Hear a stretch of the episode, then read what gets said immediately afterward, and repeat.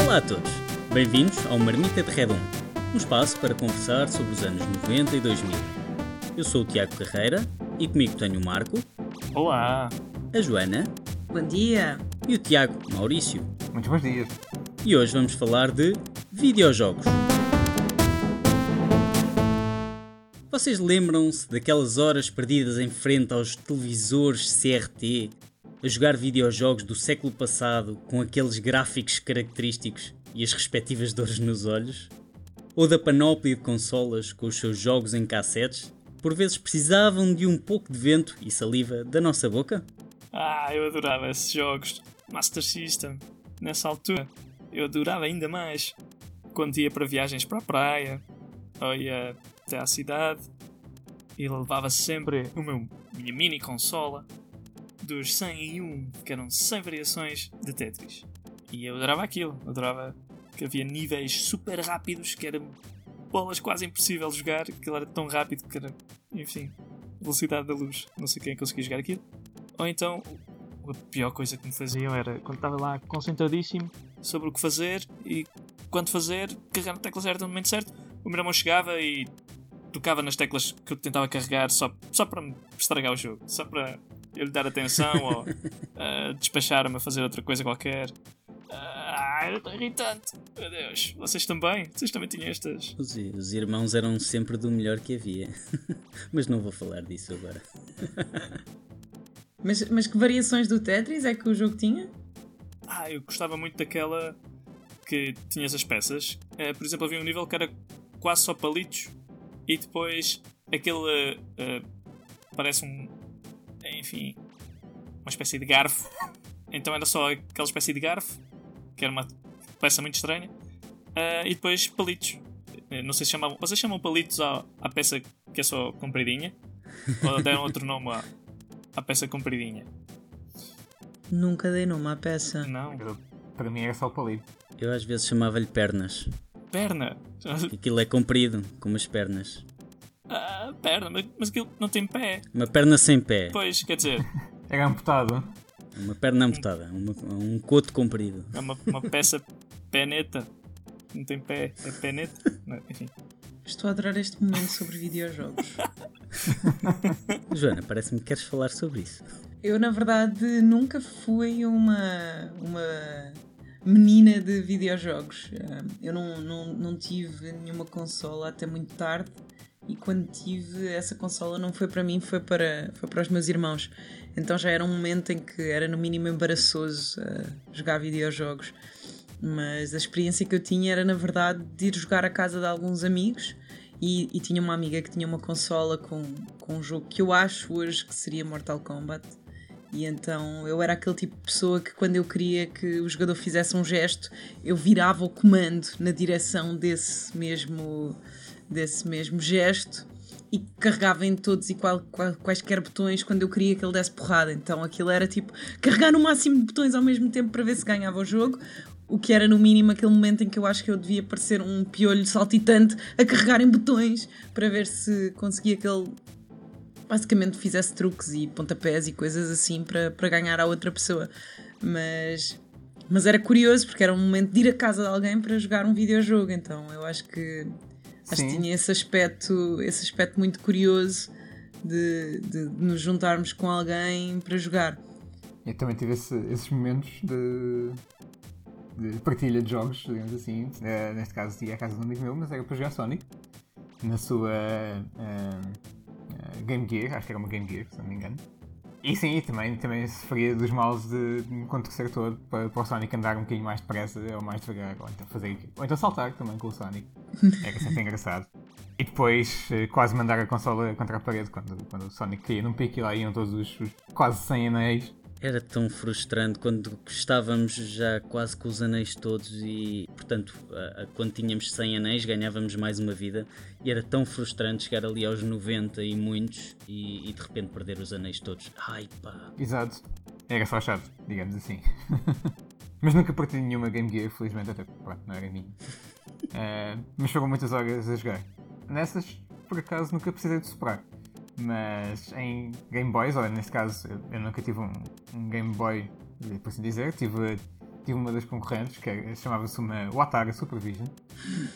que era daquelas coisas que mais ninguém sabia, basicamente. Mas por acaso era fixe, porque aquilo tinha, tinha uma dobrazinha e então o ecrã ficava um bocadinho mais confortável.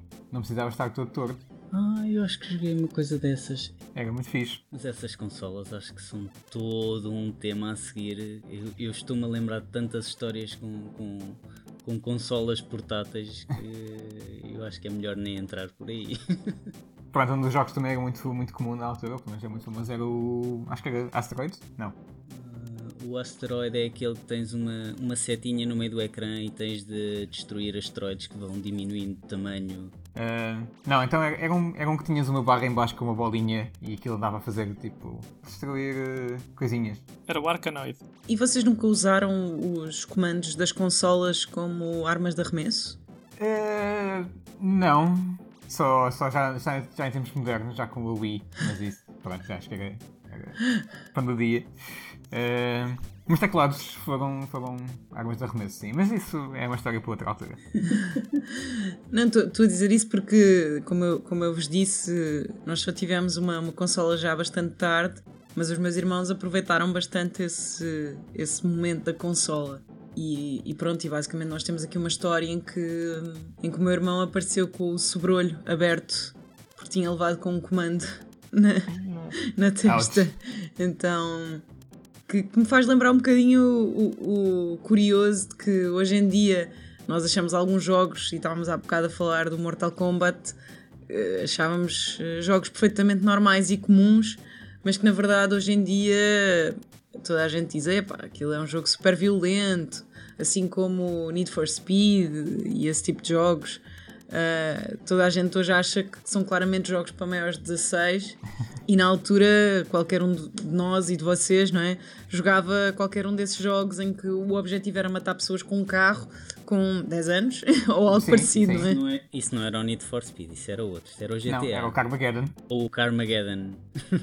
Mas Mortal Kombat violento, não estou a perceber a ligação. Só tinhas que arrancar cabeças a, a pessoas já semi-mortas e inconscientes. Coisas assim. Mas depois, claro que também tínhamos coisas que, apesar de serem inócuas, hoje em dia, se pensarmos nisso, também eram bastante sugestivas, como por exemplo o Super Mario, não é? Quer dizer, um, um, um gajo que apanha um cogumelo e, e fica maior, quer dizer. Eu nunca pensei nisso, mas agora que falas é. Mas eu, eu acho que o Super Mario, uh, e aliás, o Super Mario é todo um movimento, representa toda uma geração de, de consolas e videojogos. Portanto, o, o Super Mario é, é grande na, naquilo que é. E eu joguei bastante Super Mario, a, a versão, acho que é era a segunda versão, que é a mais icónica. Uh, e joguei bastante de, desses jogos na minha consola que, que era daquelas consolas do, que se vendiam nas feiras, que não tinham marca nenhuma especial, mas eu passei tantas horas a jogar Super Mario que eu na altura consegui, lembro-me que consegui passar todo o jogo do início ao fim uh, em menos de 10 minutos. Hoje em dia, já em adulto, percebi-me que existe toda uma, todo um movimento à volta de, de speedrunning, que é passar o jogo o mais rapidamente possível, e, e, sei que o recorde do mundo para passar este Super Mario era menos de 5 minutos, portanto eu estou completamente fora dessa liga. Mas para quem conhece o Super Mario, sabe que o Super Mario é conhecido pela sua batota, as Warp Zones, que permitiam saltar de um nível para um nível muito mais à frente e portanto, o, o jogo Super Mario era constituído por 8 zonas com 4 níveis cada uh, se as contas não me falham, portanto 32 níveis, mas que se tu usares os atalhos consegues passar todo o jogo passando apenas 8 níveis. E era isso que eu fazia e era isso que, que eu me divertia a fazer e tenho muitas horas passadas uh, à volta desse jogo. Como é que tu sabias quais eram os atalhos? Eventualmente tu aprendias que ou, ou conhecias alguém que tinha descoberto os atalhos, uh, ou de tanto jogar tu conseguias descobrir que se saltasse ali naquele sítio batias num, numa coisa invisível que te abria um, um te fazia aparecer um pé de feijão para ires para o céu e andares lá em cima das nuvens a apanhar nuvens. Isto provavelmente depois de teres consumido um cogumelo mágico. Lá está. Eh, e portanto, com toda essa experiência, eh, conseguias, eh, conseguias descobrir estes segredos. uma das coisas que me deixa um pouco frustrado do, do Super Mario foi eu nunca ter passado todos os níveis seguidos sem. Nunca consegui chegar ao fim do jogo passando todos os 32 níveis. Uh, isso deixa-me um bocado frustrado. Eu acho que pode ser uma boa coisa para fazeres com a tua filha eventualmente. boa ideia. Por acaso Super Mario acho que não, não foi assim um jogo que.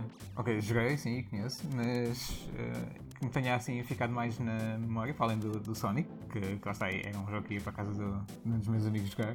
Uh, foi o Gran Turismo também, quando saiu foi toda uma, toda uma cena à volta do jogo então, e podíamos estar ali com split screen a fazer corridas e aí também tinhas muito movimento da esquerda para a direita para fazer com que o carro uh, virasse melhor, não é? Obviamente. Uh, e muitas vezes Uh, confesso que também fiz isso, uh, que foi uh, quando estava a perder, chegar à consola e simplesmente carregar no reset. Mas não fui o único. E, e vocês, vocês notavam muito a questão de haver jogos de menino e jogos de menina e, e, e, do sentimento que eu acho que foi assim bastante tardio das meninas também começarem a jogar videojogos? Eu acho que, pronto, apesar de terem aparecido também muitos, muitos videojogos, assim, se calhar mais, mais femininas, digamos assim, como Barbie e coisas do género. Sério? Que eram mesmo claramente focados para, para raparigas. Acho que havia muitos jogos que podiam ser jogados para, para ambos os sexos. Por exemplo, um que eu jogava também imenso era o, o, o Crash Bandicoot, que era um jogo de plataformas. Ah, pois era. Por exemplo. Muita amiga minha jogou Crash Bandicoot, o Donkey Kong. Olha, também. Foi grande vício. O Super Mario da Nintendo 64 3D. Uma amiga minha era viciada, achava a melhor coisa do mundo. Portanto, acho que isso, isso de haver sexismo nos jogos foi, foi depois introduzido pelo próprio mercado. Eu acho que sim, acho que era uma coisa muito da, daquela altura que havia muita separação entre coisas para menina e coisas para menino. Exato. É, algo que hoje em dia já, já não se vê, é, felizmente, mas naquela altura havia muito um, que, pelo menos era a visão que, que eu tinha, na, é a visão que eu tenho daquilo que foi a altura as consolas não estavam muito associadas para raparigas. Não é que não pudessem jogar, mas eu, eu pelo menos não tinha amigas que jogassem jogos ou que jogassem consolas. Se estavam mais interessadas em outras coisas. Não? Eu tinha um, um, grupo de amigos mais chegados com quem estava todos os dias, por exemplo, no verão, um, hum. e que éramos três ou quatro, mas éramos, éramos rapazes, então se calhar falta-me essa visão de raparigas. Eu não tinha irmãs, não tinha não. primas da minha idade, portanto. Uh, acabo por não ter essa, essa visão da coisa. Ah, eu lembro-me que, lá está, quando. Nesse amigo meu, quando, quando eu me dava mais, uh, pronto, a prima que era um bocadinho mais velha também jogava connosco, sem problemas nenhums, e, e também gostava. Eu adorava encher a casa de gente e jogávamos todos, por exemplo, todos juntos, no mesmo teclado. Às vezes um teclado era dividido por quatro pessoas. Teclado de computador. Também me lembro disso, sim. Ou então ligar, tentar ligar não sei quantos joysticks Sim, se tivesses consola e conseguisses ligar quatro comandos, impecável. Tinhas sempre a casa cheia, os miúdos vinham da vizinhança, rapazes, raparigas. Sim. E jogávamos. Quando o ecrã ficava dividido, um ecrã que era uma coisa já não muito grande, ficava dividido em quatro ou em oito. Era minúsculo. E depois estavas ali a tentar descobrir qual é que era o teu quadradinho. Sim, nós ficávamos a jogar horas até doer a vista e nós desistirmos e irmos jogar futebol ou Exatamente. jogar apanhado. Nem mais ou ir para a praia ou qualquer coisa. Vocês já, já passaram pela experiência de voltar a tentar jogar um desses jogos numa daquelas televisões antigas? É uma, uma, uma dor aos olhos impressionante. Eu não sei como é que conseguimos passar tantas horas a jogar, mas eu olho para aquilo e penso: como é que nós vimos alguma coisa nestes ecrãs? Por acaso, jogar jogos antigos sim, mas em televisões antigas ainda não. Mas está nos planos, eventualmente. Acho que é super bom. Bolas, jogar Bombermanzinho, juntar a malta toda, pôr umas bombas, para lixar-nos uns aos outros. sim, sim, mas arranjar uma televisão pequenita, não é? Oh, que maravilha! Vocês já fizeram, por exemplo, aquelas power-ups que apanhavas de pôr muitas bombas, então podias cercar o outro boneco todo de bombas à volta, para não ter hipótese nenhuma de fugir. Eu adorava jogar Bomberman, porque era daqueles jogos que, que era fácil de jogar a, a mais do que um jogador e realmente era, era é um, um, dos jogos que eu me lembro também de jogar com o meu irmão e, e tinha alguns momentos frustrantes, como esse de, dos power-ups de conseguires meter muitas bombas. Normal, a ideia era conseguires cercar o outro com as muitas bombas. 90% do tempo aquilo que acontecia era cercar-te a ti mesmo com as bombas. uh, e portanto, esse, esse Bomberman tem associado muitos momentos de frustração. Uh, ou de pôr uma bomba e me bloquear imediatamente a seguir dentro de um buraco, ou coisas desse género, sim. que eu acho curioso é que hum, a nossa geração acabou por acompanhar de alguma forma a evolução de todo, de todo o mercado de jogos, principalmente jogos de consola, não é? que, que inicialmente era uma coisa muito limitada e hoje em dia, como há bocado dizia o Maurício, já temos Wii e um conjunto de consolas muito mais avançadas.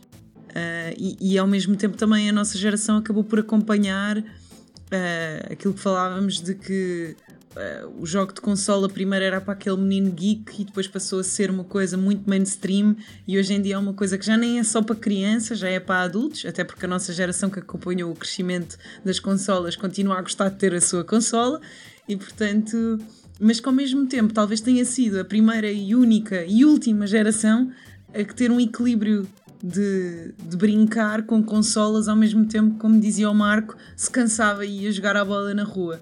Então eu acho que nós temos a grande e a grandiosa vantagem de, de ter, de, de, ter conseguido esta tríplice de, de viver tudo isto enquanto éramos crianças. Sim, e acho que uma coisa que também esta geração já não vai ter, estas novas gerações, uh, é a frustração de, de, lá está, de superar para um cartucho e aquilo não funcionar, ou então meter a cassete e estar ali a, a, a calibrar a cabeça para aquilo ler como deve ser.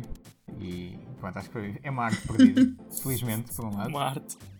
Mas, mas era engraçado, agora olhando para trás era engraçado ter estes momentos também. Sim, percebias a tecnologia, era assim, não era uma caixa preta que funcionavam as coisas, enfim. Percebias que, sei lá, limpar um CD, eu lembro de ir buscar álcool, limpar um CD de todas as dadas e, e do CD começar a funcionar com o jogo. Eu ficava doido, sentia-me o maior. Super-homem. Sim, sim super-homem, cientista super esperto. Perdeu-se essa sensação agora com os jogos de hoje em dia. Éramos o MacGyver dos, dos jogos. Exatamente. E esta foi a nossa experiência com videojogos. Gostaram? Partilhem as vossas histórias sobre este ou outro tema que queiram ver requentado neste pasquim. Obrigado por ouvirem e não percam o próximo episódio, porque nós também não.